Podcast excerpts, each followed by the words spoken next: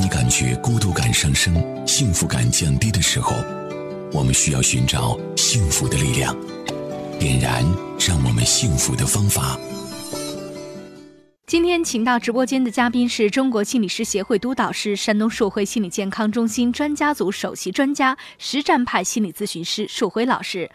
世界很大，但是对于每个人的内心的小小世界来讲，我们总是在寻找一种安全感。我举一个很小的例子啊，硕辉老师，您看，嗯我们刚才是乘坐电梯进入到我们的直播间的，对吧？对啊到了我们的二十五楼，呃，直播层。嗯来到这儿的时候呢，每天都要乘坐电梯。每个人其实，在进入电梯之后，也都会站在不同的位置。但是，当人比较少的时候，嗯，往往好像很多人都喜欢选择在角落里来站立。哎，你有没有发现这个特点？没错，啊离你能有多远就有多 远。对，就是彼此之间好像嗯是保持一种安全的距离。是嗯我要靠近角落，靠近这个墙边的位置，我才会觉得心里更踏实、更安全。嗯，所以，其实，在我们的生活当中，随处都会发现这样的一种嗯心里没有安全感的人。对呀、嗯，这就像你，比如我们，嗯，你你这一说，我想起一个场景，就是你比如说我们去吃快餐的时候哈，嗯吃饭的时候好好像也是，只要有空桌子，可能一般的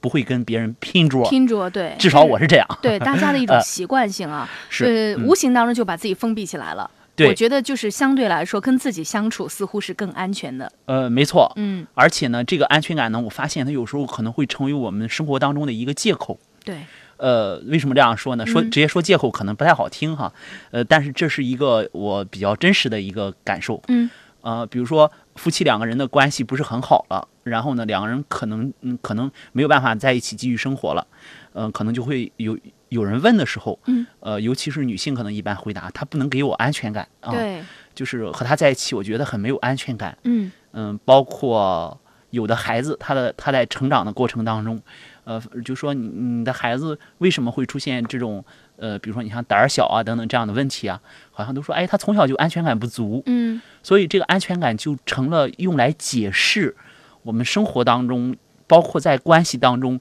解释不了一一这样的一些现象的这样的一个说法。嗯，嗯，其实这个说法呢，尤其是在心理学的视角看来呢，这个说法有一有一点点儿就是太过于笼统了，嗯，就是它不细致。那么呢，嗯，有人可能会说没有安全感是是怎么造成的啊？怎么造成没有安全感的？我们发现所有的安全感都是在关系当中获得的。是，嗯，就是心理学它的研究啊，它无非就是几个方面，一个是关系，一个是情绪，嗯，嗯，那么还有一个呢，就是呃，我们作为一个人的人格结构啊，简单的说就是你有什么脾气，你的脾气性格是怎样的啊，或者说你的性格可能大家就更好更好理解一些。对，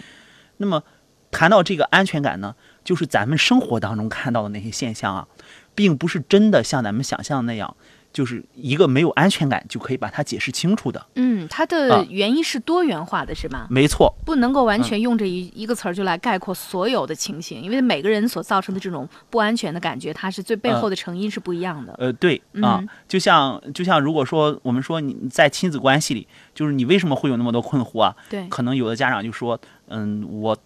我自己也需要学习。嗯，那么你自己要需要学习，你自己需要从哪些方面学习啊？你自己需要成长，你从哪些方面要成长啊？嗯，这个学习跟成长，我们怎么把它具体化？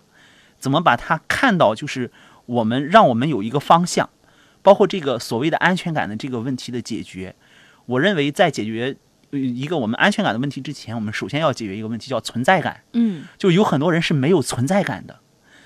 嗯，所以说他会觉得，嗯，在关系当中，他不愿意去跟别人建立关系，他开始逃避，嗯，就是说这个所谓的存在感是不是说他的身体存在在这个地方，更多的是他的心理状态，嗯，就他有没有为自己说过一句话，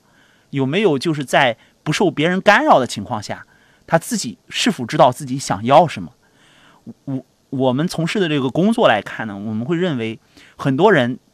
不见得知道自己想要什么，对。所以他很难建立安全感。嗯，你刚才说到了这个存在感，我们曾经呃，网络一度嗯这个出现了一个热词，就是刷存在感。对啊呀很多人通过发信息，哎嗯不停的发微信、微博，然后告诉别人我此刻在干嘛，对，然后去记忆作为一个时间节点去记录自己每个时间状态的不同。嗯，呃，大家就把这个称之为刷存在感。对，就是那个我们发微博呀、发朋友圈啊，嗯，我们特别希望的是看到有人点赞。对，我相信可能有很多人跟我一样，就是发出去之后，可能偶尔会看一眼哈，打啊是打开之后又可以看一眼，对，看看有多少人给你点赞。嗯，呃，就是在这个过程当中，我们是期待的，就是有没有人注意到我们是，啊，就是尤其是能在我们的朋友圈里，可能就就都会是至少是我们认识的人哈。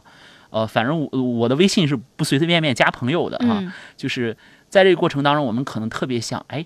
就是我究竟能不能引起大家的关注？嗯，尤其是在我写一个我觉得哎生活当中的这样的一个东西的时候，呃，我特别特别想过一会儿我就想看看，哎呀，又有多少赞了哈，就这个就是满足我们一个小小的自恋对，啊，同时也是一个就是我们的存在感的需要。嗯，所以说，在你找安全感之前，我认为你可能要先想一想，就是你你此时此刻存在于什么地方，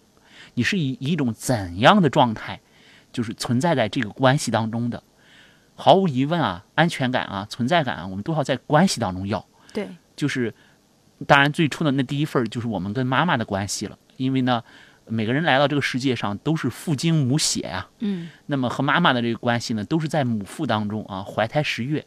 嗯、那么我们来来到这个世界上的，所以说看的第一份关系可能就是我们跟妈妈的关系。嗯，嗯、如果你现在就是到了成年人以后了，你你已经啊、开始有了自己的工作，开始尝试着独立，那么更甚至你已经有了自己的家庭，有了爱人，有了孩子了，那么这个安全感，希望不要成为你的一个说辞，不要成为你无法经营好这个关系的一个你你自己的一个说辞，自己安慰自己。别成为一啊个这个逃避的理由，我觉得是呃，对，对吧？嗯、就嗯像我之前说过的那个那个家长问孩子就说你为什么插队呢？那个孩子说我没有素 质啊，这个这个就没有办法再聊了。对，啊，就像说你为什么没有办法跟别人建立关系呢？你没有你你为什么嗯不能和你的孩子搞好关系，或者不能和爱人搞好关系呢？说我没有安全感啊，那好像这个就不是我不是我的错了，嗯，这好像是安全感没没有给到我啊，嗯这是安全感的问题，对其实不是这样的，是，嗯所以说到这个安全感到底应该是如何建立起来的？嗯我们是应该是这个追求于别人给予我们的这份安全感，还是我们自己给自己营造的这种心理空间的这种安全感？其实，在稍后的节目当中，我相信大家也都非常想知道这个答案哈。嗯，今天的节目马上就要结束了，也感谢您的收听。我们节目的微信公众号码是和你在一起幺零幺幺，另外呢，场外热线是幺五五八八八六九二八九幺五五八八八六九二八九。